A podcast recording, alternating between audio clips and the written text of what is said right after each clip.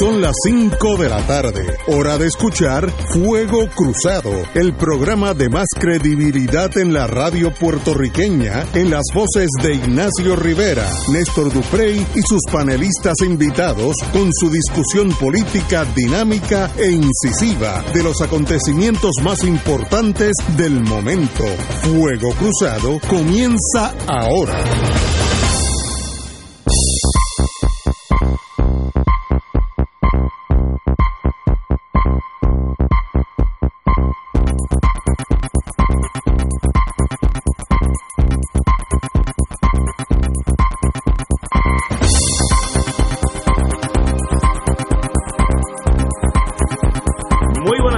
Amigos y amigas de Fuego Cruzado. Estamos aquí empezando un viernes glorioso, bello día. Hace un calor, pero para eso, para eso es que está el verano.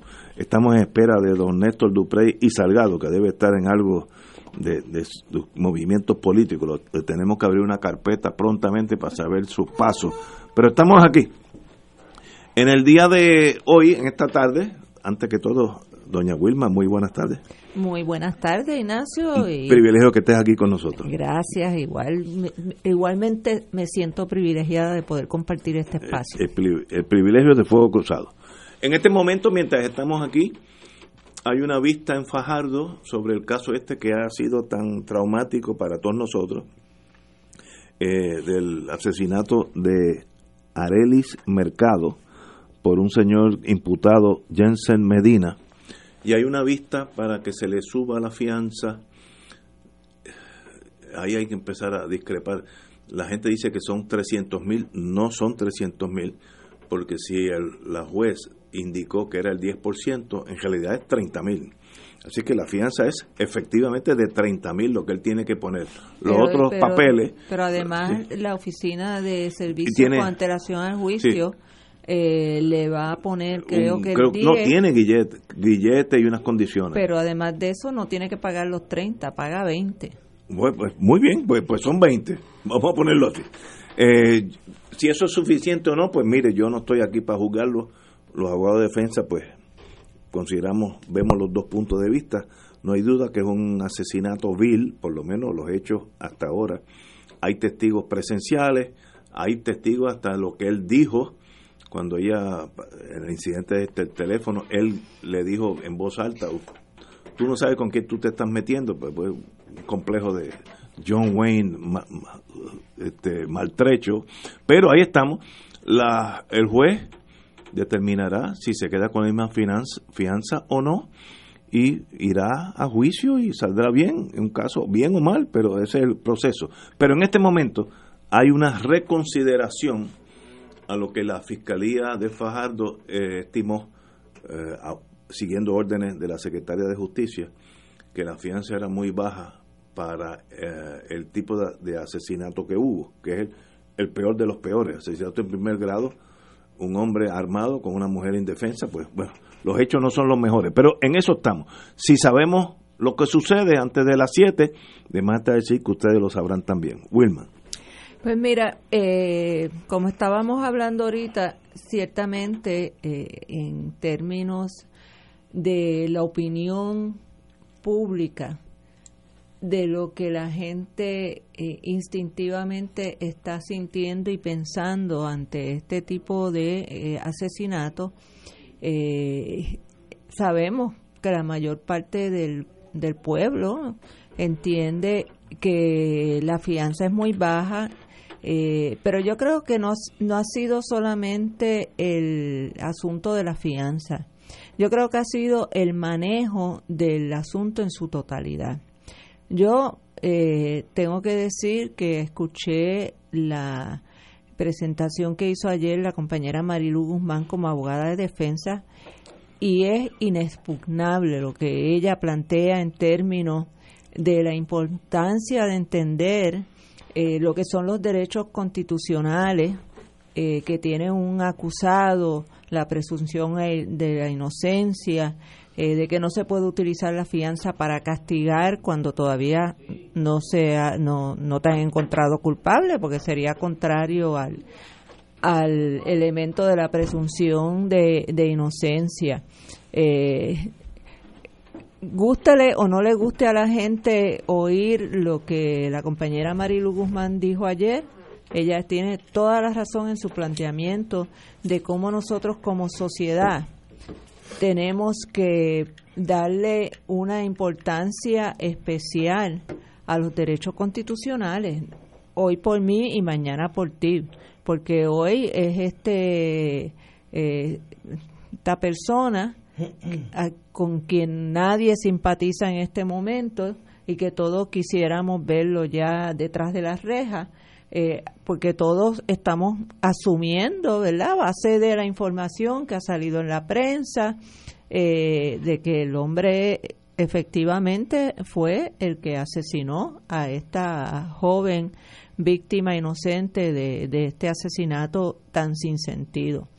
Pero una cosa es eh, lo, que uno subjetivamente, instintivamente o visceralmente, en este caso, uno pueda sentir, y otra cosa es cuáles son eh, los estándares que nosotros queremos que todo ciudadano en Puerto Rico eh, goce, disfrute, independientemente de su condición política, social, económica, racial, eh, nacional.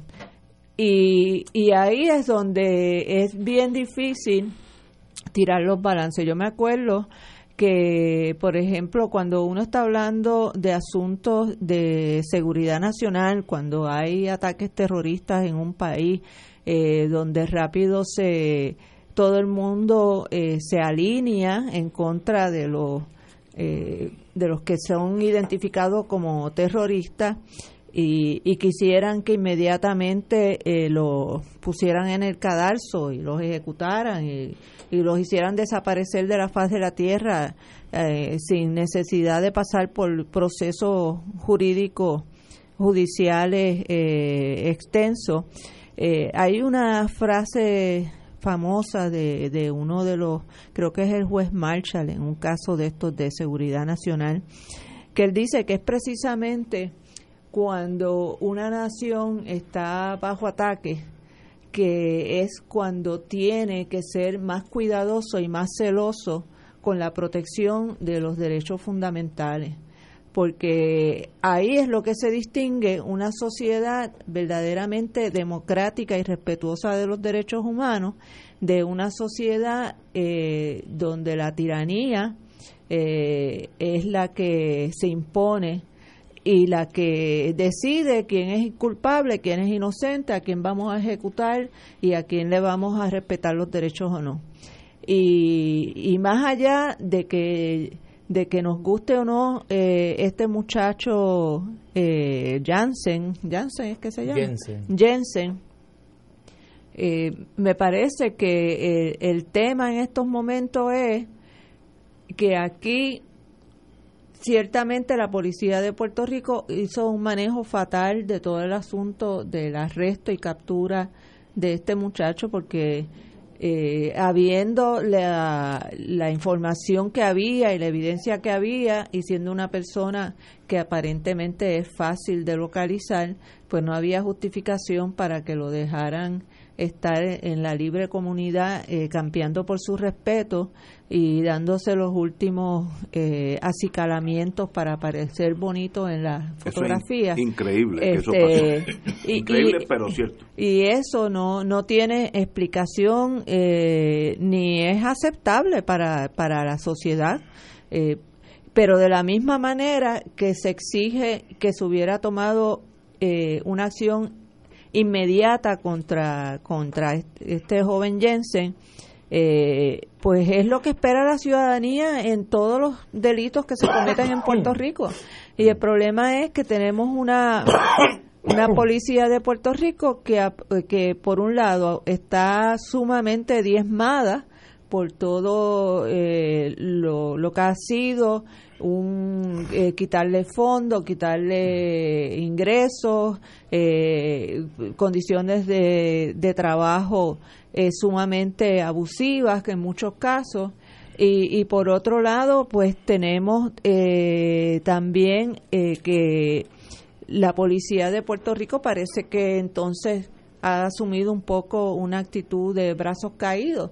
Y el otro tema que le molesta a la ciudadanía es cómo es que no aparecen los policías para arrestar a este joven eh, y tomar acción inmediata, pero tú haces un piquete frente a Fortaleza y, y, no hay límite para la cantidad de policías que puedan estar disponibles o, o, una manifestación frente al Capitolio. Eh, y, y esos son los los estándares que la ciudadanía está mirando, observando y quejándose y, y, puede desatar su coraje contra la persona de Jensen. Pero es que el manejo del caso de Jensen eh, no es Jensen de por sí, es cómo se ha trabajado y cómo se trabajan casos de violencia contra la mujer, ¿verdad? Este, Ahora que si la fianza es mucha o es poca, pues ciertamente para eso hay un proceso judicial, para eso hay unos criterios que tiene que sopesar el juez o la juez que está viendo el caso. Eh, y si es razonable o no es razonable, si fue objetivo o no fue objetivo, si es suficiente o no fue suficiente, pues eso se llama discreción judicial en última instancia. Eh, y ya, pues la juez tomará la decisión si va a reconsiderar o no va a reconsiderar eh, la, la fianza. Pero lo importante es que no perdamos de vista que aquí se trató de alterar el derecho a la fianza y aquí hubo una ciudadanía que se tiró a la calle a defender el derecho a la fianza, porque tenemos que estar claros, hoy es Jensen, pero mañana puede ser tu hijo, tu hermano, tu padre, tu vecino, tu mejor amigo, eh, y nosotros queremos, si queremos que las cosas sean iguales para todos, que no haya discrimen, que no haya trato desigual en la protección y aplicación de los derechos, eh, lo mismo tiene que ser para Jensen, que tiene que ser para tu hermano, que tiene que ser para tu vecino o tu mejor amigo. Y ese es el foco eh, donde debemos eh, encarrilar nuestra mirada a este asunto del caso de Jensen. Doctor, diga usted, buen día. Buenas tardes a ustedes y a las amigas y amigos Radio Escucha. Ayer lo señalaba un, un elemento de este debate que es el que por lo menos a nosotros los no abogados nos, nos inquieta, que es que a pesar de que existen unas reglas y unos parámetros para, para el, el que un juez pueda pueda este adjudicar una, una fianza y el monto de la misma, parecería ser que, que la discreción es tan elástica que crea unas disparidades eh, que son bastante difíciles de comprender para el común de los mortales. Y yo tengo un caso que se que se reseña hoy en la página de Univisión, donde, y lo voy a leer, la policía de Carolina anda tras la pista de un hombre que se robó cuatro paquetes de media en una tienda por departamento. No, me voy a seguir leyendo. Los hechos ocurrieron el pasado 8 de julio y según la investigación del CIC de Carolina, Kemi L. Santiago Sabat, de 39 años, agredió e intimidó a un empleado de la tienda Marshalls. La propiedad hurtada por el sujeto tiene un valor de 39 dólares con 96 centavos. Eso es en venta, debe ser la mitad en realidad. El, caso fue consultado con la fiscalía y llevado ante un magistrado, quien encontró causa para arresto e impuso una fianza de 500 mil dólares. El hombre posee récord criminal previo por violación a la ley de armas. Pregunto yo, robarse un paquete de media cuyo valor en el mercado son 39 dólares con 96 centavos, es razón suficiente, además sé que me van a decir que hay un agravante ahí de que posee un récord criminal previo por violación a la ley de armas, para fijarle una fianza a un individuo de medio millón de dólares. Eso es claramente abusivo. No, no, cuando, está, cuando estamos hablando en el otro lado de un caso de asesinato eh, entiendo, me corrían ustedes que son los abogados en primer grado. En primer grado. Eh, violación a la ley de armas. Eh, por lo menos hasta ahora eso es de lo que se le está acusando.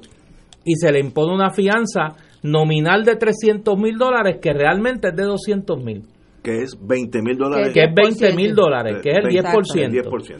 Y entonces cuando yo, humilde servidor de ustedes, de Dios y de la patria, que no soy abogado, por voluntad del Señor, a Dios gracias, eh, veo estas cosas, pues yo digo, pues que esto tiene que tener, y como yo tengo la mala costumbre de a todo buscarle la lógica, como dice Ignacio, que mi defecto es ese. Uno de tus defectos. De, uno de mis defectos es tratar de entender que la lógica detrás de todo, pues yo no entiendo cómo robarse un paquete media es más grave que un asesinato en primer grado. Es que no, no. Por eso. Un sistema que no funciona. Pues por tienes, tienes que, que volver a aquella famosa novela The Tale of Two Cities, Ah, sí.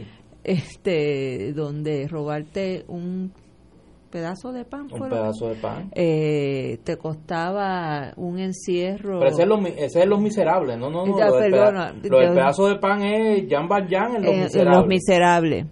Eh, que ahí y- le cayó, como diría Ignacio, la macacoa por la ese macacoa. Eh, Y ahí tienes el, el ejemplo clásico de lo que es la disparidad en términos de, eh, de la acción punitiva contra un ciudadano eh, que está haciendo, cometiendo un delito en un estado de necesidad en realidad, porque lo que quería era Comer. simple y sencillamente comer, tenía hambre. Este, y aquí en Puerto Rico no hace mucho hubo algo parecido con relación a un señor que se había robado creo que unas gallinas, que también le cayó como una fianza así bien desproporcionada. Una cosa de, de loco. Sí, pero pero volvemos, es la discreción del tribunal eh, y es muy difícil uno uno meterse en la mente del juez y saber qué pero estaba eso, para, pasando. pe- pero para que lo hablemos, pongamos todo sobre la mesa. El cuestionamiento aquí es que hay una percepción en la opinión pública, correcta o incorrecta, pero esa es la percepción de que a este individuo Jensen se le impuso una fianza muy por debajo de lo que se le dio, se le debió haber impuesto y que se le dieron unas oportunidades que no se le dan al ciudadano común porque media algún tipo de privilegio. Que todavía hay todo un misterio de qué es lo que pasa. Si es familia de un político prominente, si es sus vínculos con, con eh, como dirían en la época de allá de, de los intocables, con el bajo mundo, con el AMPA. Eh, qué es lo que pasa. Pero entonces, Yo- eso es una cosa. Pero este caso de, de- de- del robo del paquete media, No, no, la- la medio media- millón de dólares de fianza, o sea, pues allá, ahí hay un problema. Sí. Yo no sé lo que pasó en Fajardo. Sé que hay un asesinato de una joven que tenía una vida entera. De aquí a unos años hubiera sido ah, abuela, etcétera, y eso se paró por este desgraciado incidente. Eso es un hecho, eso no lo puede negar nadie. ¿Quién es el, quién es el asesino? No, eso, eso es para los jueces después. Ahora, no hay duda que en este caso hay algo que yo no entiendo. Un alguacil el lunes que almorzamos en el siglo, en el siglo no, perdón, en Génesis, me dijo, si ese, si ese asesinato hubiera si- sido asignado al, al Tribunal Federal, el mismo domingo por la noche estaba, íbamos a buscarlo y me dijo el alguacil, a la buena o a la mala, pero estaba preso el, el domingo, a la buena o a la mala. Eso es lo normal, porque la gente sabía quién era y dónde vivía. ¿Por qué esperar hasta el miércoles? Y que él se entregue como si esto fuera una, una cita para ir al dentista. Es, así que mi instinto me dice que aquí, que hay algo que no está bien. O sea, ¿cómo Yo no sé a qué. qué hijo de vecino, Le dan, al de las medias le van a dar al de las medias, si hubieran ido a arrestarlo a la casa y el papá le dice, no, mire, él no está, pero él va mañana. En el transcurso del día él pasa por allá y se entrega. Ah, pues mire, sí, nosotros vamos a estar abiertos desde de 8 de la mañana a 5 de la tarde, que cuando pueda pase por allá, y si quiere, ¿verdad? Y puede y no le molesta, que se entregue. Pero ¿y cómo es Es eso? que hay algo malo. En este caso hay algo malo que no lo hemos des- descubierto. Hay algo malo. Un agente, mi, mi querido amigo de la DEA, me dijo los tres días, eh, puede ser coincidencia, puede ser coincidencia. Para borrarse la... La, la, la cocaína se va del sistema Eso en tres me- días. eso me dijo, ahí. la marihuana de 25 a 30 días. La marihuana dura mucho más en el sistema que la cocaína. La cocaína se va completa en tres días. Me dijo, es así, este caso no sé, pero hay muchas coincidencias. hay y la, todo. y Hay la mucha- pólvora La- la- para la No, prueba esa- de la de- parafina. parafina. Yo, yo de eso no sé. de la Porque eso era importantísimo, Sí, sí. agarrarle y, y- y que- protegerle las manos para hacerle las pruebas. Aquí hay algo chueco. Sí, hay que algo el raro que no sabemos. La razón que yo voto cada cuatro años, cada, cada vez voy con menos interés a votar, No, pero la razón que he votado toda mi usted y yo vida, cada cuatro años, hablamos después. No, usted y yo tenemos que hablar de eso. es porque voto en el uno 2020. elige un gobierno que cuide la ciudadanía. Yo no elijo un gobierno para que pase en, en cajo para aquí y para abajo con las bombillitas prendidas y apagándose. Eso es un llame. Para que cada el hora estén subiendo una foto reuni Exacto. aquí reunido con... Sí, con fulanito. Yo elijo un gobierno cada cuatro años para que proteja a la sociedad, que proteja a esta pobre mujer que murió innecesariamente. Aunque si la mataron, pues que el proceso de penal contra este o esta, lo que sea, sea lo, lo más eh, pulcro y, y- y transparente posible. Y me da la impresión, y mi instinto a veces el apego, there's something wrong en este caso. En este caso hay algo que no está bien. Digo, no lo hemos hablado. Yo no sé Eh, qué, de pero este- que no no, está bien. Además de este caso, no hemos hablado el caso de los kayaking. No, sí. O sea, los 300 y pico de kayaking en lo que va del año y un llamado que hace hoy desesperado Henry Escalera, que me imagino que como no es un delito eh, de protesta ni nada de eso, pues no lo No tiene no, prioridad. no- no No tiene tiene prioridad, prioridad. para él. Sí. Este que le está pidiendo a la compañía Uber Sí, que no. elimine los cash. el uso de efectivo para pagarle a sus choferes. Porque parece que unos cuantos casos son de choferes de Uber. Uno de los más notorios el del el asesinato en el, en el Burger King de, de la parada 18 en Santurce. Pero ¿y los que no son choferes de Uber? O sea, los casos de kayaking que no implican choferes de Uber. ¿Qué pasa con eso? Tenemos que tenemos que ir a una pausa. Continuamos con to be or not to be. El gobierno Oye, y que el funciona. viernes, Ignacio, Ah, el viernes, te- tenemos que hablar de eso ahorita, pero te quería dejar con esa incertidumbre para que vayas no pensando. me cuque, no me cuque. Hoy es viernes de esta semana. Oye. Viene el fin de semana. Hay más gente, hay gente más preocupada Sí. porque venga la semana que viene que porque venga el weekend. No. Exactamente. Es un weekend como tenso. Es que ya, es que ya lo anticiparon, Sí. que, que la primera semana de septiembre Tienes que dar consejos para este fin de semana, para la, la dinámica este weekend. venía el viene el Joker o no viene el Joker. Yo no sé. yo- de Pero tengo, tengo, te- no, hay, no, hay, no hay nada. interrogantes de No, qué no, consejos no. tú le vas a dar a los que este fin de semana están, este, Hay tensión. hay tensión, hay Señores, tensión. vamos a una pausa. Fuego Cruzado está contigo en todo Puerto Rico.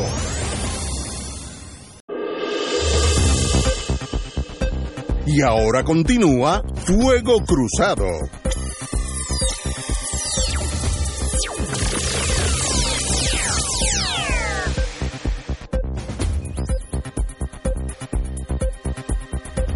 Amigos y amigas, continuamos. No sabemos el resultado final de la reconsideración de la fianza del caso de Fajardo. En cuanto sepamos algo, si lo sabemos hoy, pues lo dejaremos. ¿Esa vista era hoy? Sí, era, era, tengo entendido que era hoy, hoy por la tarde. Pero ahí estamos. Vamos a otro tema.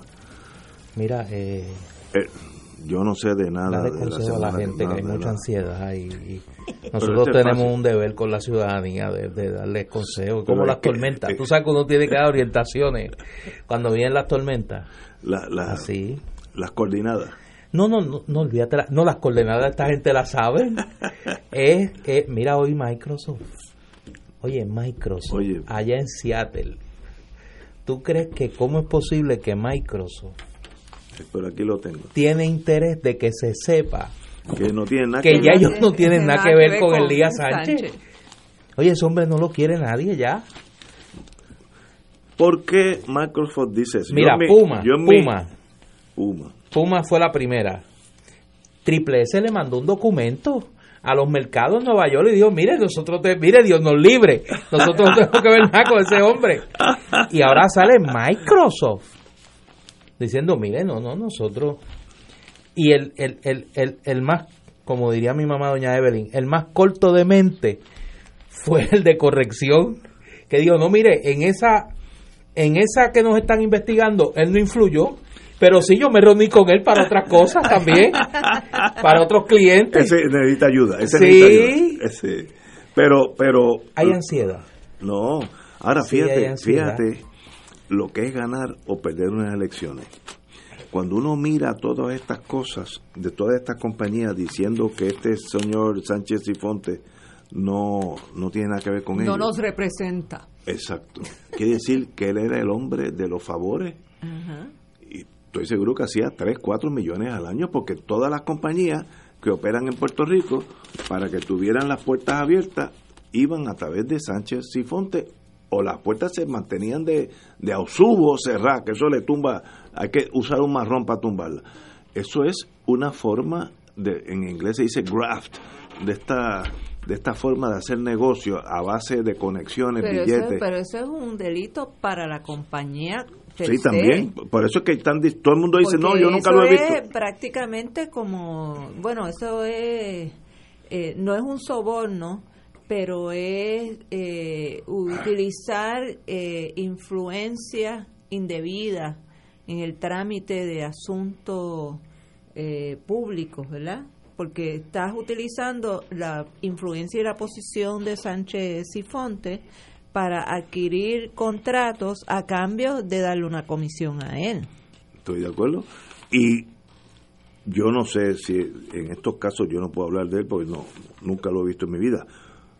Pero que muchas compañías grandes estaban utilizando ¿cómo? su Espérate, servicio. espérate. Entonces tú vas a caer en la misma de Microsoft. ¿Qué? Tú nunca has visto a Elías Sánchez. Yo nunca lo he visto en mi No, vida. Nunca. Nunca lo he visto. Nunca, de verdad. Y serio. por lo que veo, no Oye, lo voy a no, y si lo viste no te acuerdas ya. No, yo no lo conozco. No digas eso. Nunca lo he, nunca. Nunca. lo he visto en mi vida. Ahora, era el, Oye, era el Tú hombre. estás en la línea de Puma y de Microsoft. y de, ese y era el de, hombre. En, balon, en y de baloncesto. Triple S. El baloncesto del centro, el que reparte el juego, porque todo el mundo que era grande aquí, ¿y por qué ese señor era tan talentoso? ¿No había otros cabilderos? ¿O era que él tenía la llave para abrir los cofres? Vamos a hablar claro para entendernos. Porque estas compañías, como decía Gallizá, que en paz descanse, aquí no hay ningún, aquí ninguna de las dos partes son inocentes, aquí no hay gente inocente en este, en esta ecuación, no hay uno bueno y uno malo, todo el mundo está velando por sus Pero intereses. fíjate que, que, qué ansiedad tienen esta gente. de, de esa- de- De Que, de, que, desligarse. de- de que se sepa que ellos no tienen nada que ver con él. Están poniendo una muralla china Sí, Sí, sí, sí, sí. al alrededor. este, ¿Por qué por a- no, yo no tengo idea. Tú no tienes Sí, idea. Pero debemos ir a una pausa. Son las cinco y media, amigos. Fuego Cruzado está contigo en todo Puerto Rico.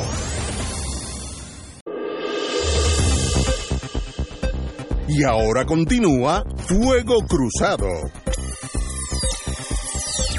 Amigos y amigas, tenemos el teléfono del amigo Víctor Alvarado, que es oficial del Partido Independentista puertorriqueño, pero nos llama en torno a una marcha o una algo una, un evento que va a suceder mañana en torno a la ceniza allá en Peñuela, en Guayama. Vamos, Víctor, buenas tardes.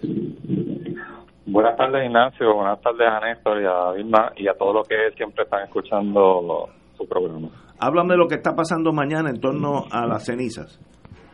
Pues mira, nosotros estamos convocando, ¿verdad?, las organizaciones que llevan muchos años batallando en contra de- del depósito de estas cenizas y de, y de la quema de carbón en Puerto Rico.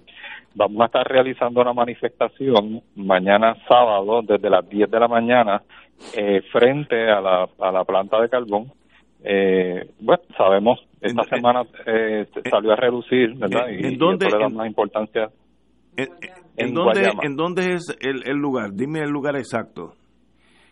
De la Eh, va a ser frente va a ser frente frente a la planta. Si usted viene incluso de la, por la autopista que va hacia Guayama la planta se ve desde la autopista eh, queda queda en la carretera número 3 verdad Eh, de hasta allá. Y, y nosotros pues una, una de las cosas que dimos a conocer esta semana fue un, un nuevo análisis que se hizo de, de las cenizas de carbón eh, aquí en, en el área azul eh, eh, descubrimos muchos lugares donde esas cenizas están expuestas desde hace 10 o 13, de 13 años se depositaron en, relleno y urbanizaciones y en un muestreo que se hizo de, algunos de estos lugares se demostró que, por ejemplo, el arsénico, que es un elemento bien tóxico, está eh, por encima de los estándares que establece la EPA. Así que eso es una nueva muestra de que estas cenizas son tóxicas, son peligrosas y que no podemos permitir eh, que se siga depositando, que se siga manteniendo esa montaña inmensa de ese material tóxico allá en Guayama. ¿Todavía, están, ¿todavía están depositando eh, estas cenizas? Esas cenizas desde hace año y medio la habían estado llevando a Estados Unidos. Recordarán que la vez que estuve en el programa estuvimos hablando que la estuvieron llevando a Osceola, en Florida, y que las y que las personas de Osceola se opusieron y también protestaron en Osceola y allá lograron detener el que se siguiera depositando esas cenizas en Osceola y desde hace más o menos un mes no han sacado cenizas de, Puerto Rico, las siguen amontonando en el patio trasero de la planta a la intemperie eh, y estas cenizas siguen volando hacia la comunidad cercana. ¿Y la EPA o el equivalente de la Junta de Calidad Ambiental aquí no, no tienen nada que decir sobre eso? Pues mira, lamentablemente la EPA antes de Trump era un mal de contradicciones, ahora en la era de Trump es un tsunami de contradicciones, porque a pesar de que la EPA reconoce que estas cenizas contienen metales pesados y contiene material que es tóxico y peligroso, sigue clasificando las cenizas como, como que no son un desperdicio peligroso y ahora están proponiendo unas nuevas enmiendas que, que es más peligroso todavía para nosotros en Puerto Rico porque le permitiría a la AES mantener las cenizas, por ejemplo, eh, ahí amontonadas, incluso las podrían utilizar en todo Puerto Rico porque la EPA este, está liberalizando todas esas restricciones, ¿verdad? Las pocas restricciones que había las, las está liberalizando y sería peligrosísimo. Nosotros incluso le enviamos una carta junto con la organización El Justice, una organización de Estados Unidos que hemos colaborado con ellos muchas veces, y nosotros le pedimos a la EPA que hiciera vistas públicas aquí en Puerto Rico sobre esas enmiendas y especialmente en Guayama, donde la gente se está afectando más. Pero lamentablemente, pues la EPA solamente va a hacer una sola vista pública en Washington el día 2 de octubre y no, no le va a dar la oportunidad a las personas que se ven afectadas con este material tóxico y peligroso y con todo lo tóxico que tira la, la, AES al aire también, porque es una chimenea que, lanza también tóxicos al aire, no se le va a dar la oportunidad para que este, se pueda ver el daño que realmente eh, la crisis que está creando esta, esta empresa en el área, especialmente en el área de Guayama. Y la Junta Local Estatal sobre la ambiental, Junta, no sé ni cómo se llama. Yo, yo, yo realmente todavía no sé si, si el Departamento de Recursos Naturales, ¿verdad? Porque la Junta de Ambiental se fusionó con Recursos Naturales. Yo no sé si Recursos Naturales está, está activo, o sea, si están trabajando o no. La última vez que supimos de, de Tania Vázquez, que era director de Recursos Naturales, salió en los medios diciendo que ella está haciendo una, unas uniones o unos, eh, unos arreglos con una, otros países a nivel internacional en contra del carbón sin embargo, en Puerto Rico ni siquiera se reúne con las comunidades que están siendo afectadas con el carbón. O sea, que todo es una, una cuestión de relaciones públicas para que, se crea de que aquí en Puerto Rico realmente están batallando en contra del carbón, pero sin embargo, las personas que se están viendo afectadas en Puerto Rico eh, no las atienden, no, no se reúnen y no están haciendo realmente nada por, por hacer que esa empresa como AES asuma las consecuencias de toda la contaminación, no solamente de, la, de las comunidades que están alrededor de la planta, sino de aquellos otros 14 municipios donde se han depositado 2 millones de toneladas de ceniza en nuestro país, muchos de estos lugares cerca de escuelas, eh, sobre el acuífero, Hay, hay, una contaminación que es mucho más allá del área sur.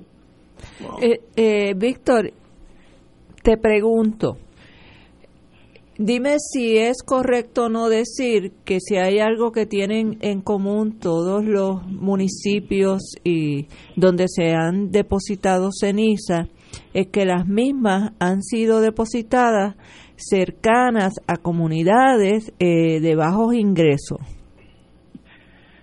Bueno, con certeza no podríamos decirlo porque la AES ha ocultado la información de dónde específicamente, en qué, en qué proyecto. Por ejemplo, en San Juan ha hallado ceniza, pero en San Juan no sabemos dónde están.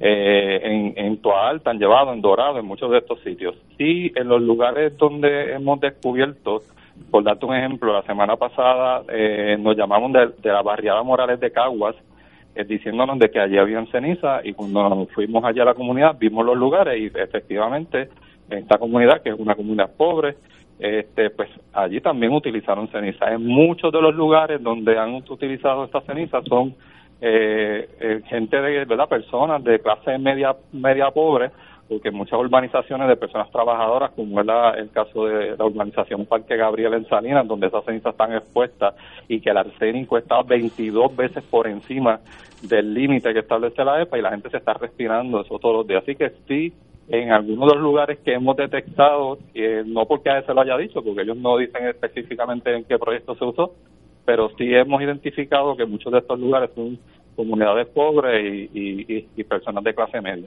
¿Y cuál es la relación entre la planta de Guayama y la de Peñuela? Bueno, en el caso de Peñuela realmente es, donde estaban los vertederos, allí está el vertedero de Easy Waste y el vertedero de Ecosystems, que son los dos vertederos junto con el vertedero de Humacao, que es otro de Easy Waste, que habían estado recibiendo desde el 2014 cenizas de carbón. O sea, la planta de carbón está en Guayama y esa ceniza, como recordarán, en el 2017 eh, y desde mucho antes, ¿verdad? Se, estaban transportando hasta los vertederos de Easy Waste y que como recordarán el notorio Ramón Rosario, que era el asesor de Ricardo Rosselló cuando era gobernador, eh, había sido abogado de Easy Waste y él junto al licenciado Orona, que había sido abogado de AS, pues eran los que estaban eh, lanzando a la policía contra los manifestantes y protegiendo ¿verdad? Una, empresa privada. Así que en el caso de Peñuela y Humacao es donde estaban los vertederos que recibían estas cenizas tóxicas. Eh, y si AES eh, finalmente empieza a cambiar hacia gas, ¿qué va a pasar con la ceniza y con la carbonera? ¿Va a seguir funcionando o va a desaparecer? Mira, uno de los planteamientos que nosotros hemos hecho es que si tú tienes una empresa que ha hecho tanto daño en Puerto Rico, que es una delincuente ambiental que no le ha hecho caso cuando el gobierno le ha ordenado eh, hacer cosas y, por ejemplo, cuando le ordenaron que tenía que tapar la montaña de ceniza y no lo hicieron, o sea, eh, que ha contaminado, que ha violado leyes estatales y federales, ¿cómo es posible que ahora queramos darle contratos para cambiar a gas natural?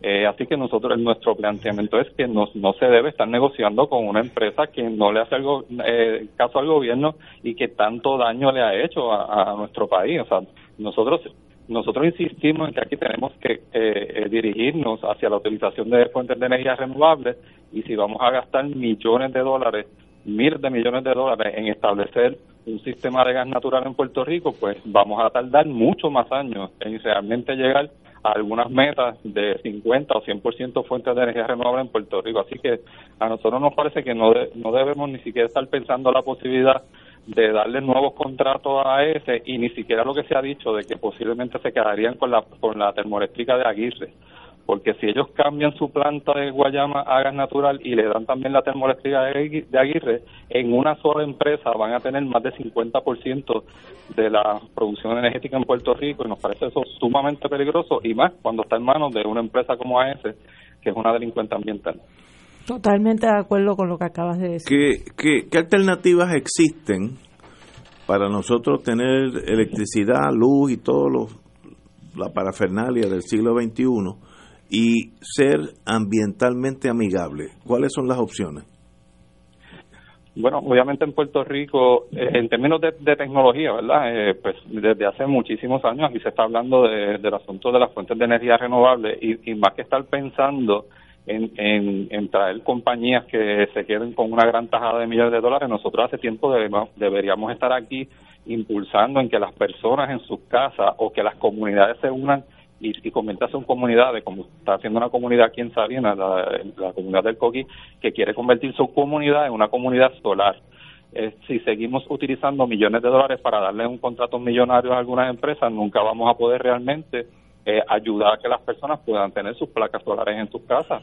Una de las cosas que nos demostró yo creo que el huracán María es que nosotros tenemos que impulsar que las personas en Puerto Rico tengan esa oportunidad de tener su propio sistema. De hecho, el, Colegio de Mayagüez hace muchísimos años hizo un estudio en Puerto Rico, en Puerto Rico sobre la, ventaja que habría de, propiciar que en los techos de las casas hayan placas solares. Y, pero obviamente tenemos una autoridad de energía eléctrica que ahora se está dirigiendo a la privatización, que sigue gastando millones de dólares en, en proyectos que realmente no le funcionan para el pueblo, pues entonces esas otras alternativas que tenemos, pues no, no, no vamos a poder lograr a ellas si seguimos gastando el dinero donde no, las alternativas están ahí, eh, eso es obvio, pero eh, tenemos que dirigir y invertir el dinero en, los proyectos que, son necesarios en Puerto Rico. Un privilegio, Víctor, como siempre. Eh, esta, volvamos a lo de mañana, a las 10 de la mañana, frente a, dímelo tú a las 10 de la mañana frente a la planta de carbón en AES vamos a estar en la misma entrada de la planta este, y exhorto a que todas las personas vayamos allí y, y de verdad y le dejemos clara claramente a esta planta a la compañía AES que vamos a seguir luchando hasta que logramos sacar esa planta de aquí y que no siga contaminando en Puerto Rico. Un privilegio, Víctor. Gracias, Víctor. Mucho éxito mañana, Víctor. ¿eh? Nos vemos. mañana. Vamos a una pausa, amigos. Esto es Fuego Cruzado por Radio Paz 810 AM. Y ahora continúa Fuego Cruzado. Regresamos amigos y amigas. Había un caso de unos estudiantes que irrumpieron en una reunión, creo que fue de la Junta de Gobierno, Junta de, Gobierno de la Universidad de Puerto Rico. Yo me había, yo creo que la tormenta se llevó eso. Yo no me recordaba de dónde estaba eso este ese caso que para mí era ridículo cuando pasó, ahora dos años después es casi absurdo, viene a vista el viernes que viene. Wilma, usted tiene más detalles. Sí, mira, el 27 de abril de 2017 un grupo de estudiantes hicieron una manifestación durante una reunión de la Junta de Gobierno de la Universidad de Puerto Rico porque eh, estos estudiantes tenían unas demandas eh, que le traían a la Junta de Gobierno, la cual se había negado a recibirlos y los estudiantes pues entraron a la reunión eh, sin ser invitados a la misma, por, ¿verdad? Para decirlo de alguna manera, hicieron una manifestación allí eh, y como resultado de esa manifestación se les radicaron eh, siete delitos en aquel momento. Esos delitos eh, fueron a vista preliminar, muchos de ellos, algunos de ellos eran delitos graves que conllevaban hasta penas fijas de 18 años. Y finalmente quedan siete estudiantes del grupo original eh, porque fueron también desestimando en vistas preliminares, que fueron vistas preliminares, vistas preliminares en alzada cuando se desestimaban los cargos. Y, y al día de hoy hay siete estudiantes que están enfrentando ese proceso que van para juicio el 30 de agosto. Los estudiantes son Gabriel Díaz Rivera, Verónica del Carmen Figueroa Huerta, Randiel J. Negrón Torre, Francisco Santiago Cintrón, Tialiangeli Torre González y Alexa Paola Figueroa Carrasquillo. Eh, Francisco Santiago, al igual que cuatro de estos jóvenes, están acusados de interrumpir en reunión ilícita, que es un en reunión lícita, que es un delito menos grave, y de restricción a la libertad, que es un delito grave. Eh, hay otros dos que solamente tienen el delito menos grave de, de interrumpir reunión lícita y está la joven Verónica que tiene además de los graves y los menos graves también tiene eh, el delito de motín eh, por el cual va a ser juzgada el 30 de agosto.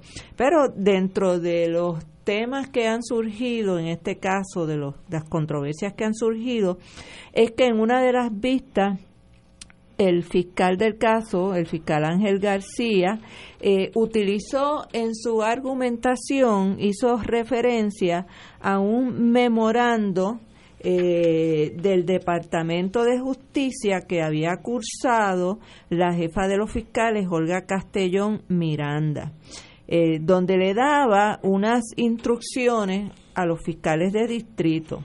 Eh, y les voy a leer exactamente de lo que él leyó del memorando. Dice Olga Castellón, el derecho a la libertad de expresión es uno legítimo, amplio y de rango constitucional. No obstante, cuando el ejercicio de ese derecho afecta a la seguridad y orden público, tranquilidad pública y el derecho de tercero, nos corresponde evaluar la conducta realizada y determinar cuándo una actividad, protesta o manifestación se ha transformado de una lícita a una en la que ocurren actos delictivos. Esta es la, la jefa de fiscales diciéndole a sus fiscales que ellos tienen que evaluar la conducta realizada y que ellos van a determinar si una protesta o manifestación se ha transformada de una lícita a, a, una en la que ocurren actos delictivos. Entonces les dice, durante los pasados días se ha reseñado en los medios de comunicación un aumento en los actos en los que se recurre al uso injustificado o irrazonable de la violencia en protestas o manifestaciones, ya sea en contra de personas privadas o funcionarios públicos, edificios de uso público y de enseñanza. Ante la posibilidad de que la situación continúe como se ha hecho en ocasiones previas y a fin de evitar sucesos que puedan involucrar violencia y transgresiones de las normas del orden público, los cuales esperamos que no ocurran, ya nos corresponden ya que no corresponden a la sana convivencia, es necesario establecer un plan de contingencia. A tales efectos, dice el fiscal, que este servidor fue designado en la región de San Juan precisamente para estar pendiente de cualquier efecto de esta naturaleza. O sea que para todos los efectos la, la jefa de los fiscales crea una especie de task force exclusivamente para que los fiscales estén pendientes de qué es lo que está ocurriendo en las manifestaciones. Y, que ellos determinen si lo que se está lo que debe ser un acto lícito de libertad de expresión según la evaluación de ellos ese acto se ha convertido en uno ilícito. O sea que ellos van a hacer una determinación de la de la constitucionalidad del ejercicio del ciudadano de ese acto o manifestación. Entonces, después que el, fiscal utiliza ese memorando en su argumentación en sala, eh, ante el público, cuando entonces la defensa dice, bueno, nosotros queremos entonces que nos produzcan ese memorando, porque nosotros tenemos una defensa de procesamiento selectivo, donde precisamente lo que estamos diciendo es que la Fiscalía ha decidido eh, perseguir a las personas que están ejerciendo eh, su derecho a la manifestación y a la protesta. Eh, por lo tanto, ese memorando es pertinente, relevante a esa defensa. Así que estamos pidiendo que se nos entregue. Fiscalía, eh, la juez ordenó entonces que se le entregara el memorando a, a la defensa y Fiscalía se opuso, radicó una moción de, en oposición de reconsideración a la orden de la juez de 12 páginas, eh, en donde argumentan, están argumentando dos cosas, están argumentando también una solicitud de la identidad de los informantes, porque eso es otro, otra controversia dentro del caso, que al día de hoy no se sabe quiénes fueron los que identificaron a los jóvenes estudiantes, eh, porque se han negado a dar la identidad de los informantes y eso la jueza lo ha sostenido. La jueza en su orden sostiene la negativa a dar la información de los informantes, pero la juez a la orden de reconsideración de fiscalía, ahora el 16 de agosto, dijo no al lugar, ustedes tienen que entregarle ese memorando a, a, la defensa para que ellos puedan preparar adecuadamente su defensa eh, para el juicio que empieza ahora el 30 de agosto. Pero esto es un ejemplo. ¿Pero se entregó o no se ha entregado? No se ha entregado. Al día de hoy, esa orden bajó el 16 de agosto, hoy estamos a 23, ya hace una semana. Al día de hoy, eh, que eh, por lo menos al día de hoy que yo hablé con el licenciado Juan Ramón Acevedo sobre este asunto, no se había entregado. Otra cosa que yo creo que es importante, fíjense en cómo se crea y se le dan órdenes específicas a fiscalía para, y, y, tener fiscales de turno para atender el acto de las manifestaciones y las protestas. Sería bueno preguntarles si tienen lo mismo para los carjacking y, y para la otra cantidad, los, los, los delitos de violencia doméstica, los asesinatos de las mujeres, para esa cantidad de delitos que le preocupa, que ocurren diariamente en este país. Eh, la Fiscalía tiene personas atentas y especializadas y organizadas y ordenadas por la jefa de los fiscales para que estén listos para atender esas situaciones específicas. Yo creo que sería bueno eh, preguntarle, ¿verdad? A, la jefa de los fiscales a ver si eso existe. Y, y lo otro que hay que, que ver aquí es cómo estos jóvenes están desde abril del 2017 sujetos a todos estos procedimientos son estudiantes. Eh, Francisco Santiago, por ejemplo, se acaba de graduar de la Escuela de Derecho, está estudiando para la reválida. Son jóvenes que estudian, que trabajan, que no tienen absolutamente ningún otro récord delictivo y los han arrastrado, los han sometido a este proceso extenso, complejo, que la única forma que ellos han podido sobrevivir, y esto hay que decirlo, porque mira que se le tira mucha eh, negativa a los abogados, pero aquí hay un grupo de abogados que lleva dos años trabajando sin cobrar un horario y haciendo un trabajo de excelencia, con excepción, por ejemplo, pues los que están representados por asistencia legal, pues que tienen su salario como abogado de asistencia legal, pero todos los demás abogados se han eh, comprometido con estos jóvenes y le han dado su asistencia legal gratuita eh, lo único que los jóvenes han tenido que levantar dinero es para los gastos del caso, porque las transcripciones de las vistas eh, son costosas eh, y cuando hubo las fianzas, etcétera. Pero aquí vemos cómo el Departamento de Justicia ha invertido millones de dólares y de, y de horas de recursos humanos en, en procesar a estos estudiantes que lo único que hacían era manifestándose en defensas de su derecho a la educación. Y esto nos dramatiza cuáles son las varas que se utilizan aquí en este país en el sistema de justicia de Puerto Rico. Yo no sé en lo federal, en lo estatal si hay una regla, pero en la, en la federal los fiscales tienen la discreción en inglés dice, in the interest of justice, pedirle a un juez, mire, desestime los cargos, porque es en el interés de la justicia, no atascarnos con lo que pasó hace dos años, que fue una sanganá, sino que desestime todo. Y se acaba todo y se van para su casa, que es lo que yo creo que es lo que yo creo que procede en este caso. Estamos hablando, eso es premaría, mira las muchas cosas que han pasado y todavía estamos atascados porque entraron, interrumpieron una reunión de la de la Junta de Gobierno. De la Junta de Gobierno. eso, eso es tan trascendental. Eh, en el interés de la justicia, desestime todo y se acabó. Y todo el mundo pasamos la página, continuamos con problemas como los carjacking que matan gente, eh, que ya han matado en esta semana. Como el asesinato de las mujeres. El asesinato de las mujeres, que es uno cada ocho o diez días, una cosa inconcebible. Esos son problemas de verdad. Tenemos que ir a una pausa. Seis de la tarde. Fuego Cruzado está contigo en todo Puerto Rico.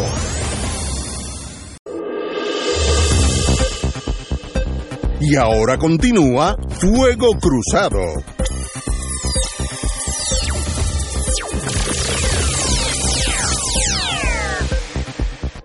Amigos y amigas, vamos a hablar de Groenlandia, Dinamarca, Puerto Rico y Trump. Oye, pero antes de eso... Eh, cuadrángulo para mantener, Para mantener a nuestros radioescuchas vamos, eh, vamos a en alerta. Estamos esperando ya en la vista en el Tribunal de Fajardo están en los argumentos eh, finales.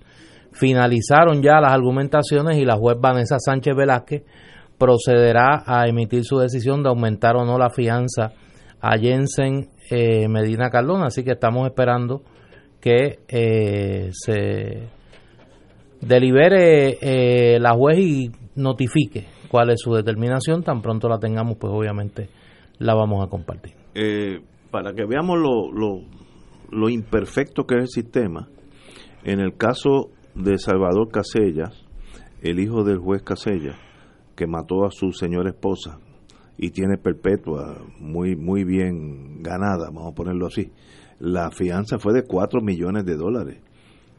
Y la, es la misma mujer, la misma muerte, el mismo asesinato, y aquí fueron en realidad 20 mil dólares cash eh, en efectivo, vamos a ponerlo así. Así que algo está en el sistema que no funciona, a menos que este joven tenga algún enyunte, ya sea político, ya sea financiero, Por algún algo está pasando en este caso que no es lo normal.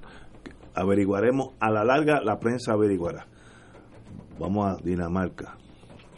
Yo siempre, Dinamarca siempre es famosa por la mantequilla buena de primera calidad que hace, así que El tal vez queso. bueno.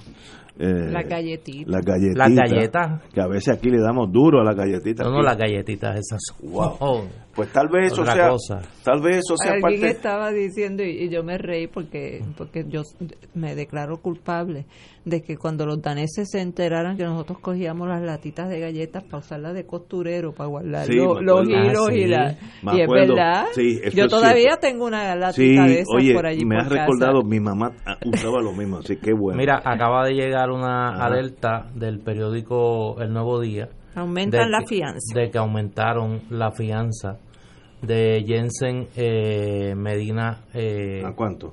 Carmona. eh, no se ha no, no se ha señalado no se ha informado hasta ahora cuánto pero el alerta del periódico El Nuevo Día es que se aumentó la juez decidió aumentar la fianza eh, vamos a esperar a ver hasta cuánto Eh, bueno, ya, ya mismo saldrá porque eso es público, así que ahí no hay, no debe haber secreto, a menos que el sistema, que este señor esté tan y tan protegido por el sistema que, que hasta lo escondan. Bueno, ¿nos vamos para Dinamarca o nos quedamos con Washington? That is the question. Esto es un... ¿cuál tú prefieres? Mira, Ignacio, yo te, yo te llamaría la... no nos diga Bob. Yo te llamaría la atención a lo que decía ese presidente que yo sé que tú admiraste muchísimo, Woodrow Wilson. Hizo, hizo Ese es bueno. Ese es bueno. Ese es bueno Woodrow Wilson decía, self-determination is not a mere phrase, it is an imperative principle of action which statesmen will henceforth ignore at their peril.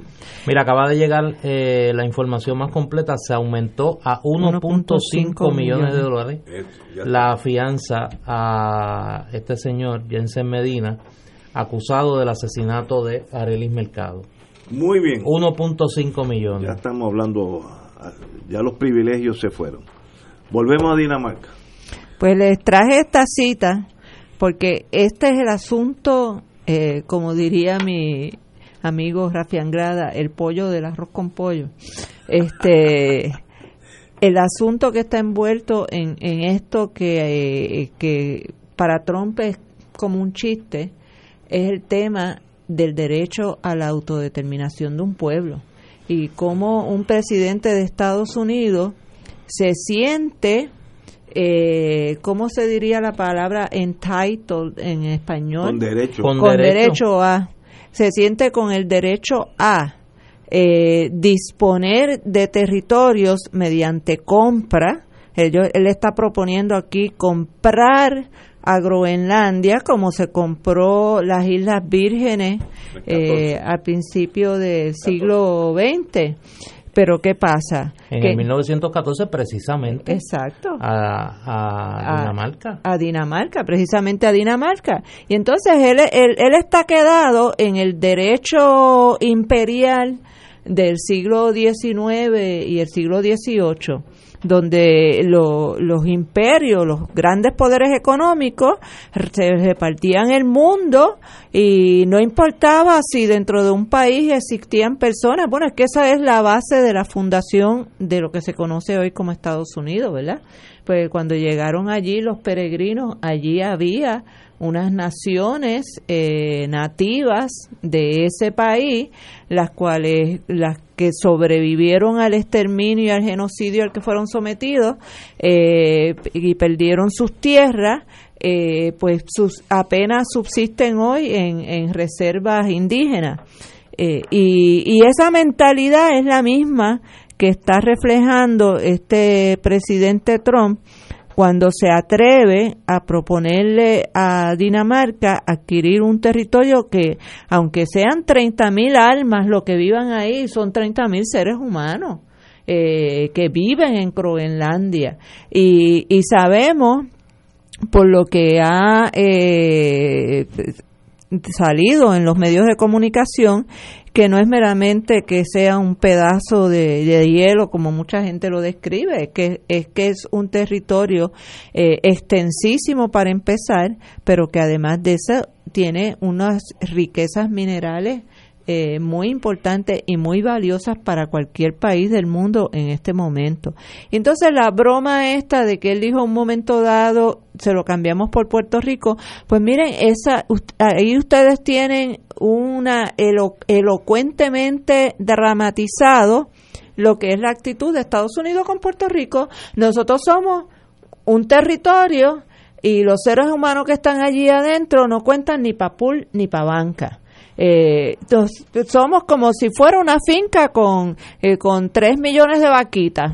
Este, y si queremos, y lo, inclusive pues eso se puso en un informe de aquel famoso Task Force interagencial que existía sobre Puerto Rico, lo dice en blanco y negro, de que bajo el poder territorial que tiene el Congreso de los Estados Unidos sobre Puerto Rico, ellos podrían inclusive cedernos a otro país de la misma manera que Estados Unidos nos adquirió de España. Y entonces ha habido todo un desarrollo del derecho a autodeterminación, por eso les, les cito a Woodrow Wilson, que es uno de los padres de toda esa ideología sobre el derecho a autodeterminación, eh, eh, que, que, no, empieza con él, ¿verdad? Porque tenemos también a Lenin eh, a principios del siglo XX también hablando del derecho de autodeterminación. pero es como para ellos no ha cambiado el derecho internacional. Estados Unidos el derecho internacional se lo pasa por los Países Bajos. Este, y, el derecho internacional eh, ha evolucionado, ha cambiado.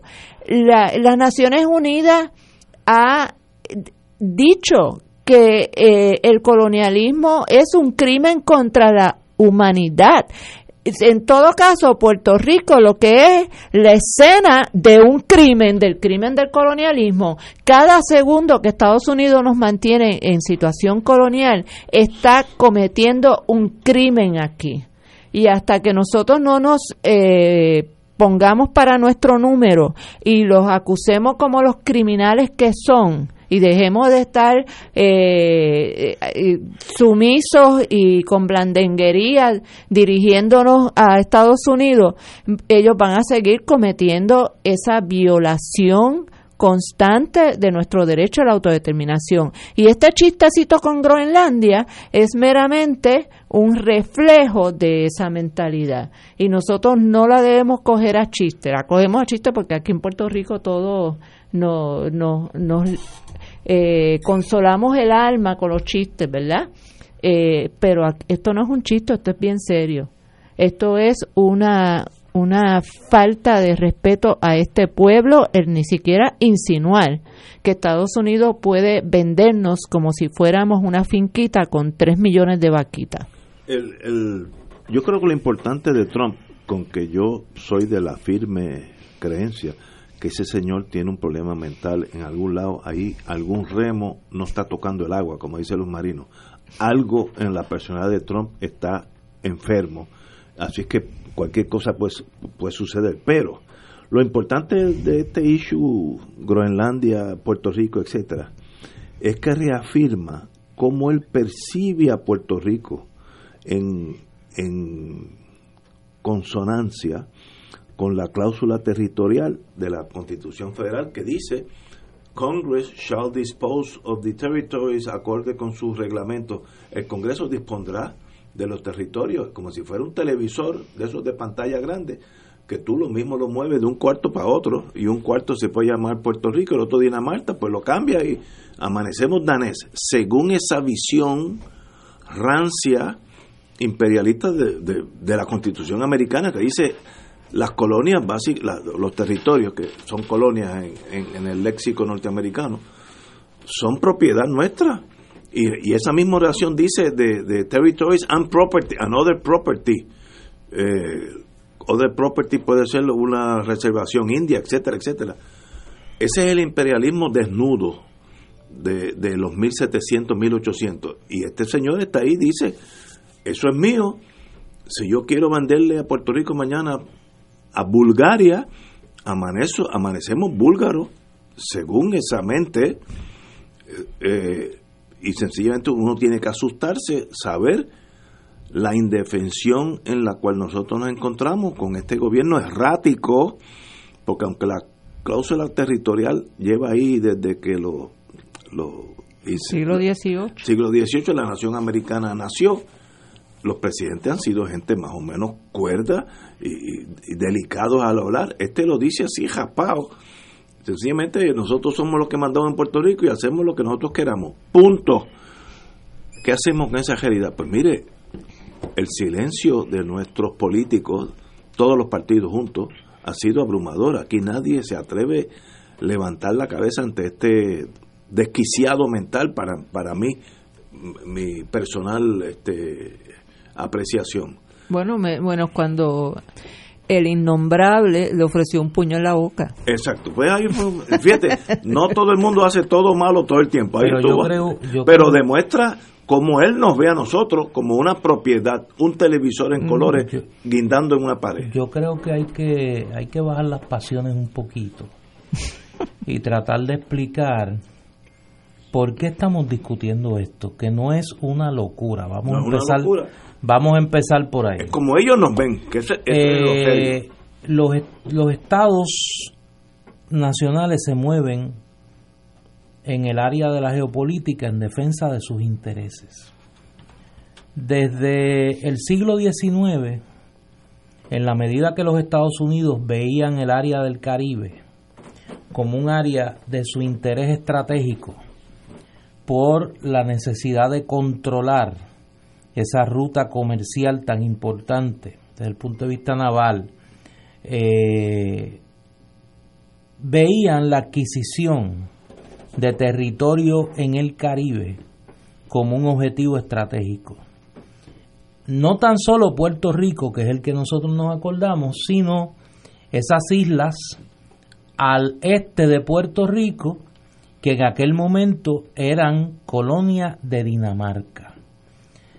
En esas islas, las Islas eh, Vírgenes, eh, había un tráfico de esclavos bastante masivo.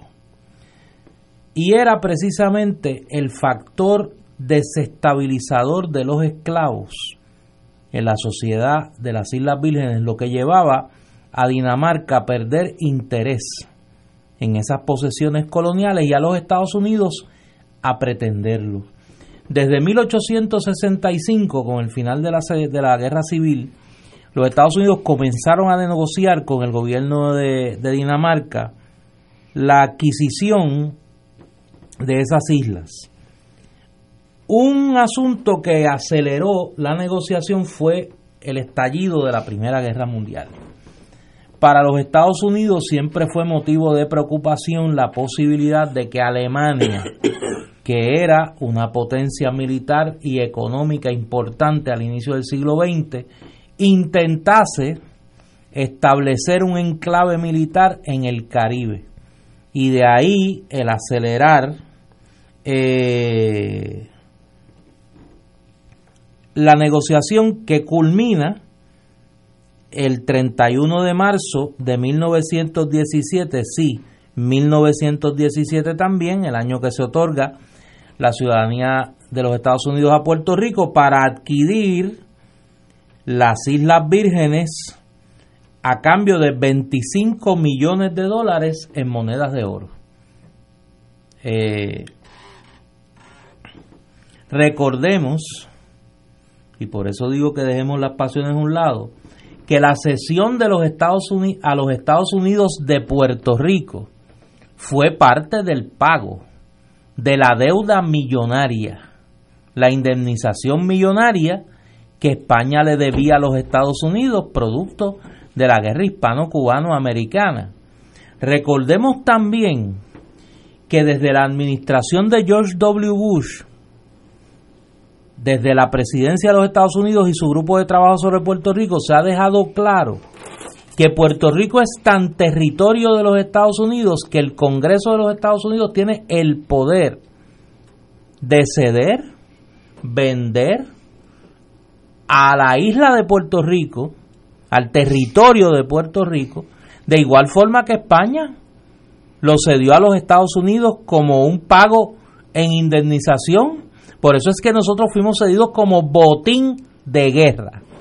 Digo todo esto porque no hay duda que la movida de los Estados Unidos en pretender adquirir Groenlandia responde no a una locura de Trump, no a que es un excéntrico. Estados Unidos tiene un interés estratégico en poseer un enclave de esa importancia geopolítica cercano a Rusia, cercano a China y cerrar la posibilidad de que China, que ya tiene un mercado privilegiado para el acceso de minerales en África, pueda acceder a un potencial segundo mercado de minerales de, eh, de escasa, eh, eh, de, difícil acceso, acceso fundamentales para el desarrollo de productos de alta tecnología, como explicábamos ayer, que son muchos de los minerales en donde en Groenlandia hay grandes cantidades.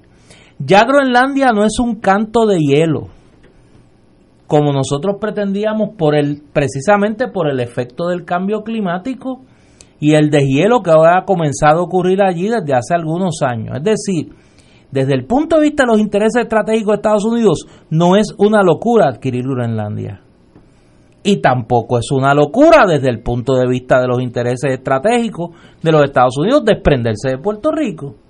Yo no estoy diciendo que eso va a pasar, pero coincido por otro lado, llego al mismo lugar, pero por otro lado, al, al, planteamiento de Wilma. Yo no estoy diciendo que lo miremos ahora y que salgamos todos a aprender, eh, aprender danés, pero lo que estoy señalando es que igual que en el siglo XIX se ponía en tela de juicio la posibilidad que España cediese a Puerto Rico, nosotros no nos debemos recostar del lado de que cosas como estas no son posibles. Y en ese sentido, la urgencia debe ser nosotros reclamar lo que en derecho corresponde y renegociar esa relación con los Estados Unidos porque tarde o temprano los Estados Unidos van a tomar una decisión sobre Puerto Rico. Y lo digo con mucho dolor porque yo conozco toda la historia que hace Wilma y coincido con ella, pero también soy, pues por, por, por, por formación, pues conozco la historia de las relaciones internacionales, particularmente en esta región, y los Estados Unidos no te le va a temblar la mano si decide que su mejor interés es desprenderse de Puerto Rico. vamos a estipular. Para suplementar la, historia sobre el interés de Estados Unidos en el Caribe, eh, en el Congreso de Panamá, que se celebró del 22 de junio al 15 de julio de 1826, no se logró aprobar una resolución sobre el asunto de las Antillas, refiriéndose a Cuba y a Puerto Rico, debido a la oposición de Estados Unidos e Inglaterra. Y cito, Bolívar estaba perfectamente consciente de que USA se oponía a la emancipación de estas dos Antillas porque desde entonces tenían el propósito de negociarlas con España o anexarlas. Estamos hablando de 1826 tenían el ojo puesto. Vamos a una pausa, amigo. Fuego Cruzado está contigo en todo Puerto Rico.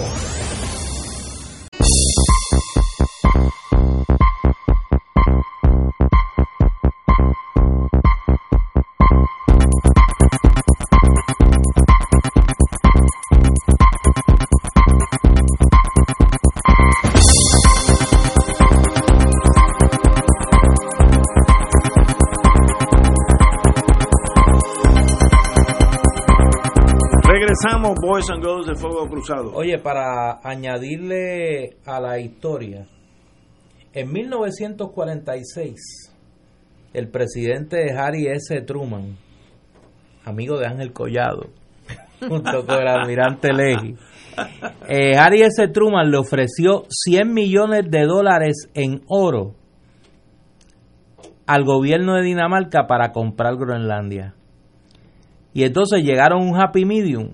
Dinamarca rechazó la oferta, pero sí aceptó permitirle a los Estados Unidos la base eh, aérea de Thule, que es la base aérea más al norte que tienen los Estados Unidos, unas 750 millas al norte del Círculo Ártico.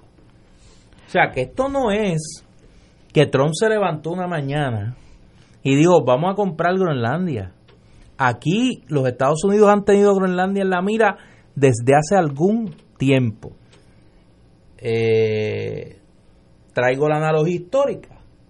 Desde por lo menos la segunda década del siglo XIX, Estados Unidos había establecido como uno de sus objetivos a mediano plazo de política exterior la adquisición de Cuba y Puerto Rico, cosa que logró parcialmente en términos eh, totales con Puerto Rico hasta el día de hoy y con Cuba a través de la enmienda Platt, por lo menos por los primeros 34 años de la República.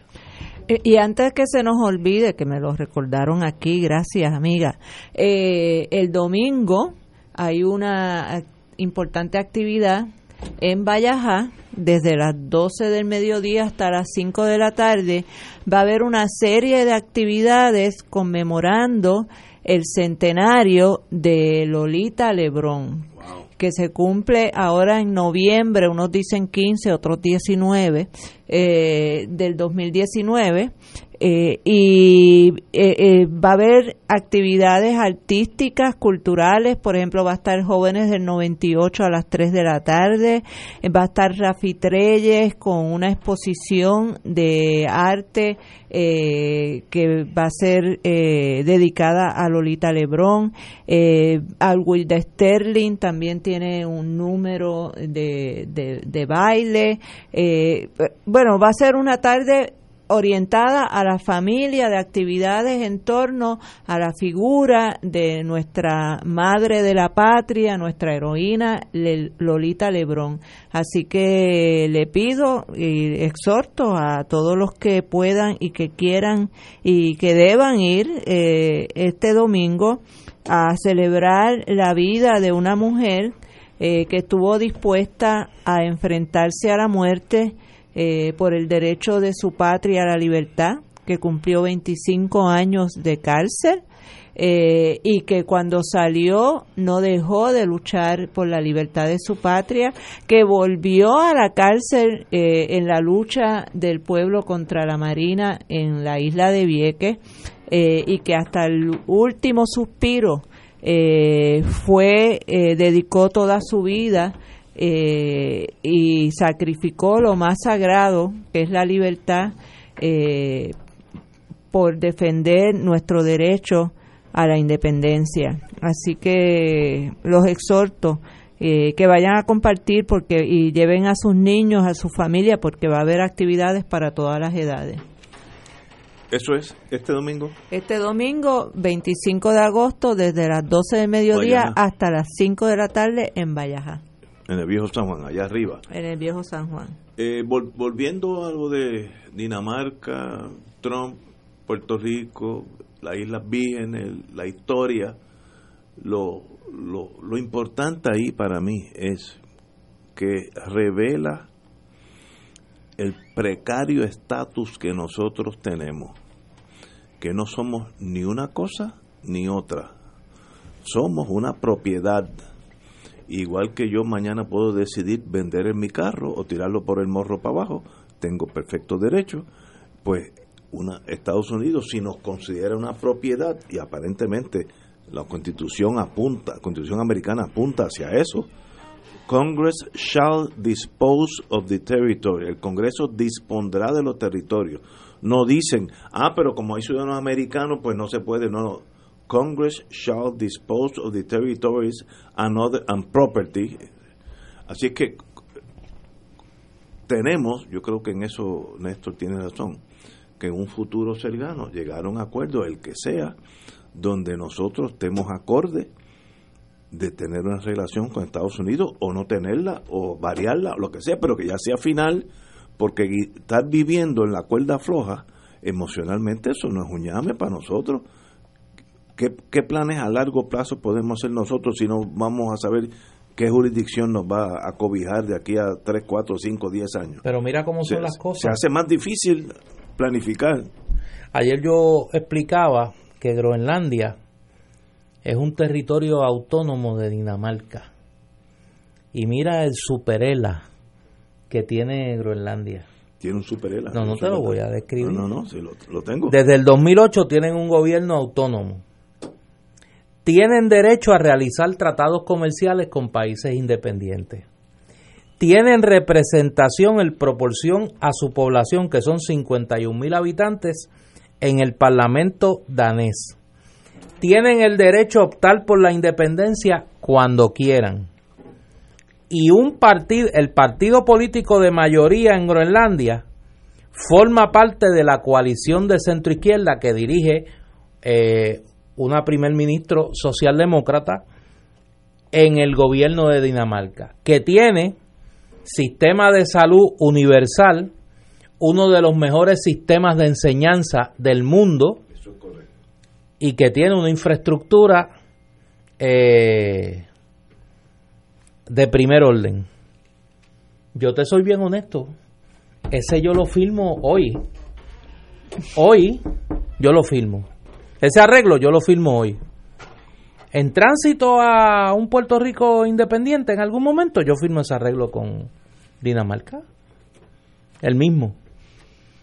No sé, no sé la situación de la ciudadanía, si tienen la ciudadanía de Dinamarca o no. No sé. Me imagino que sí, porque tienen representación en el Parlamento danés.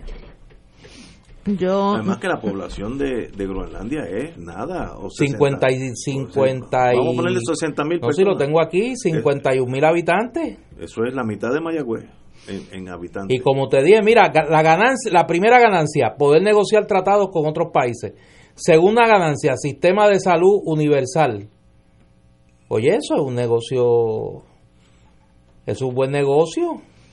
Pero yo digo con eso como digo con lo de cambiar de, Sí, yo sé. de fósil a gas para llegar a eventualmente a la energía solar. ¿Por qué no irnos directo a la energía Claro, solar? no, no. ¿Por qué no irnos directo a la independencia? ¿Por qué Porque- seguir cambiando ok, un amo pero- por pero- otro? ¿Por pero qué las no- cosas, las no- cosas hay que hacerlas a veces poco a poco.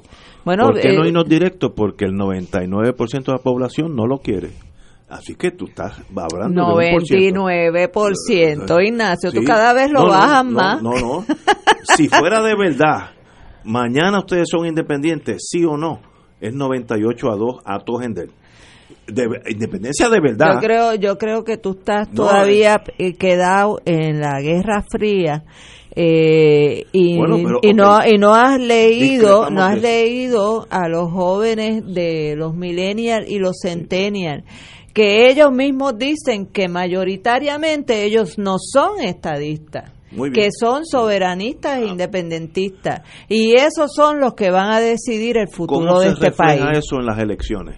Va, te lo puedo decir Ah, bueno, ahora. eh, ellos tienen que, que dejarse contar. Estamos de Ah, acuerdo con si eso. no, van a sacar Pero 2%. aquí aquí hay un cambio y ese cambio se ha ido viendo desde el 2012 para acá.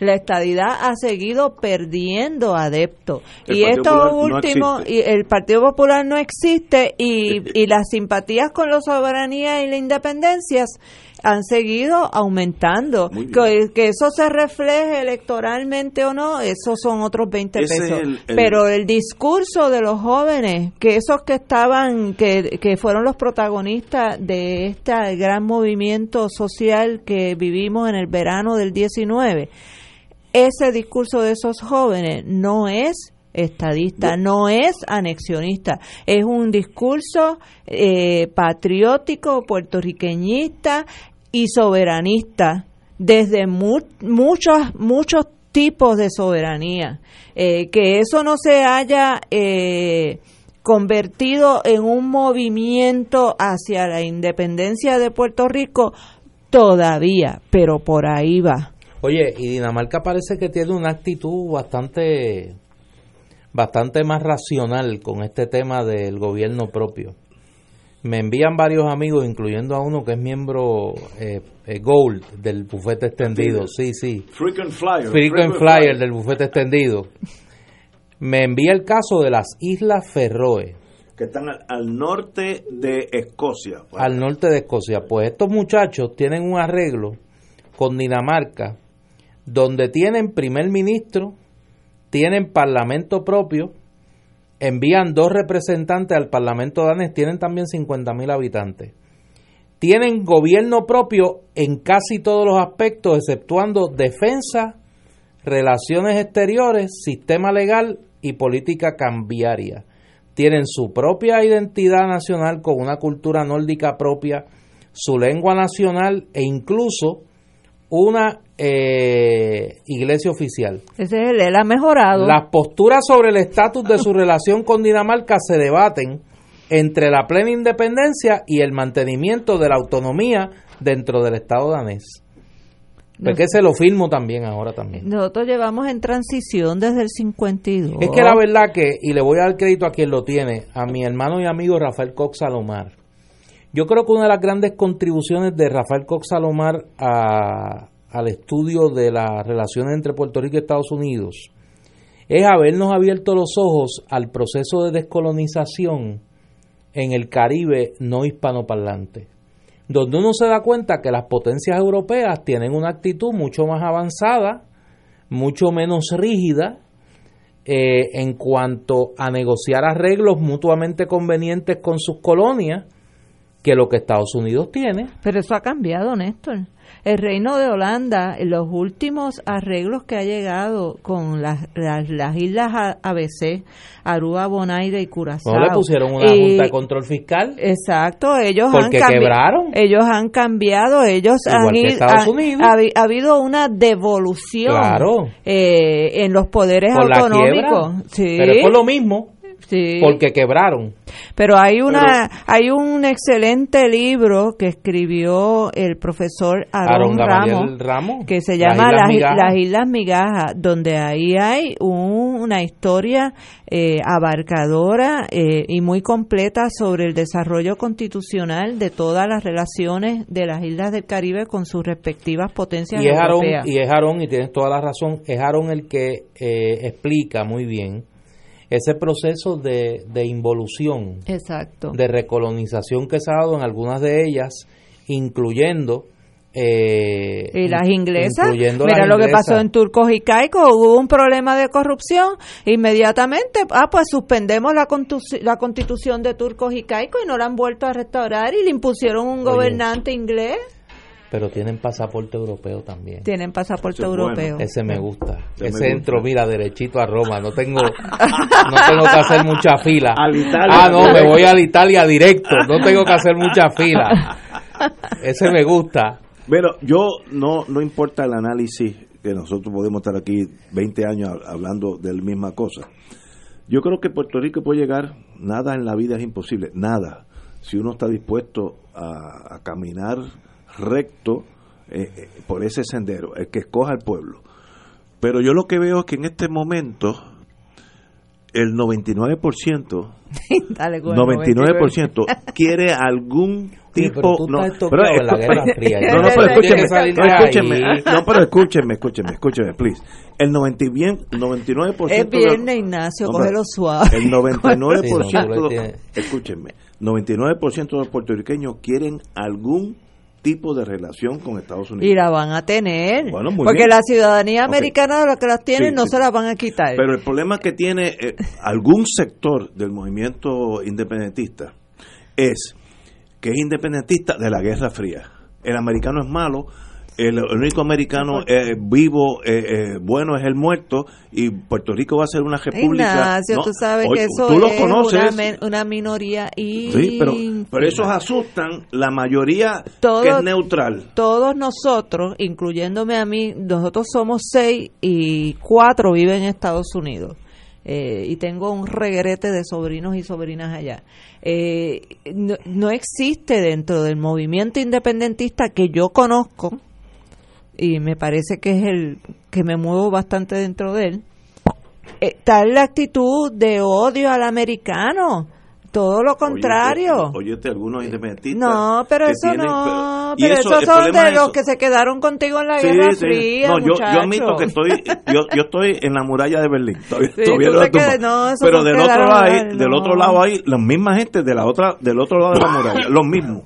Y entonces esa gente ya son dinosaurios. El mundo sigue caminando sin ellos. Empezando por mí, porque eh, la, la vida hay que analizarla como es yo represento un mundo que ya pasó de la Guerra pero Fría. Que, pero es que aquí hay una, y ahora voy a, voy a decir un comentario que es incómodo para los dos.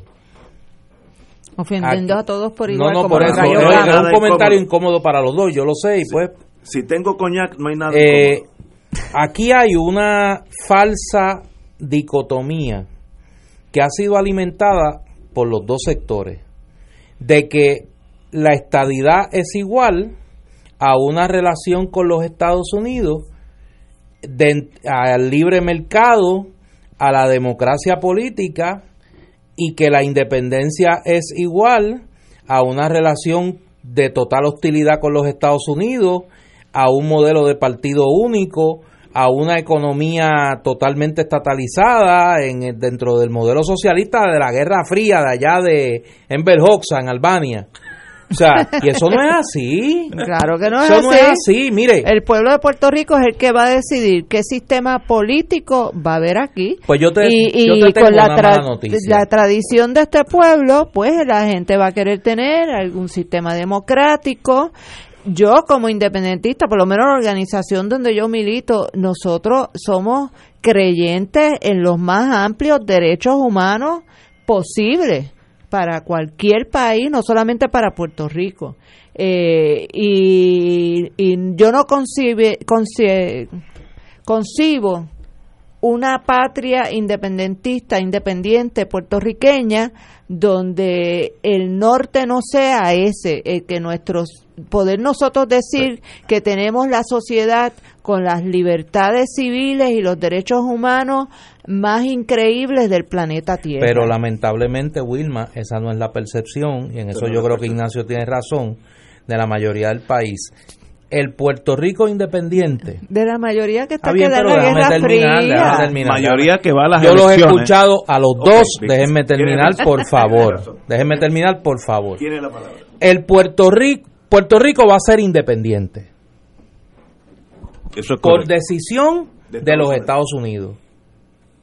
Y ese Puerto Rico independiente va a ser un Puerto Rico con pluralismo político, un Puerto Rico con una economía de mercado, un Puerto Rico donde la mayoría de los ciudadanos de la República de Puerto Rico van a ser a la vez ciudadanos de los Estados Unidos y va a ser el país del Caribe con la relación más estrecha por más de ciento y pico de años de historia común con los Estados Unidos. Y esa es una realidad que los estadistas tienen que empezar a conciliar y muchos independentistas tienen que comenzar a conciliar. El único Puerto Rico independiente posible en el futuro cercano es por voluntad de los Estados Unidos y con esas condiciones. Democrático con pluralismo político. Capitalista, sí, de economía de mercado con una relación estrechísima con los Estados Unidos, donde la inmensa mayoría de los habitantes, los ciudadanos de la República, van a ser también ciudadanos de los Estados Unidos. Ah, que eso es eso es novel, que eso es único, sí, como son los ciento y pico de años de relación colonial con Estados Unidos. Bueno, es, que, es que es como ha sido la relación entre Estados Unidos e Inglaterra. La misma que y ahí hubo una guerra, o sea, ahí hubo muertos de lado y lado, ¿verdad? Aquí la ha habido en una muy muy limitadamente porque hemos tenido nuestros muertos también de lado y lado. Eh, y es natural que nosotros de convertirnos independientes por los lazos y más más que por los lazos con, con el gobierno de Estados Unidos es los lazos entre los puertorriqueños que tenemos 5 millones de puertorriqueños en Estados Unidos y 3 millones aquí. Eso eh, no hay forma que tú cortes esa relación. Eh, que si va a ser capitalista de economía de mercado pues mira Puerto Rico va a ser un país dentro de 194 países que seremos en ese momento eh, donde va a haber las mismas contradicciones y las mismas luchas que se dan en todos los países independientes. Unos querremos justicia social con salud universal, educación gratuita, etcétera, y otros se opondrán porque tendrán una visión neoliberal capitalista, pero pero nada, seguimos dando las luchas cada cual por lo que cree. Pues no vamos a ser distintos de cualquier otro país del planeta. Señores, tenemos aquí una pausa y regresamos con Fuego Cruzado. Fuego Cruzado está contigo en todo Puerto Rico. Y ahora continúa Fuego Cruzado.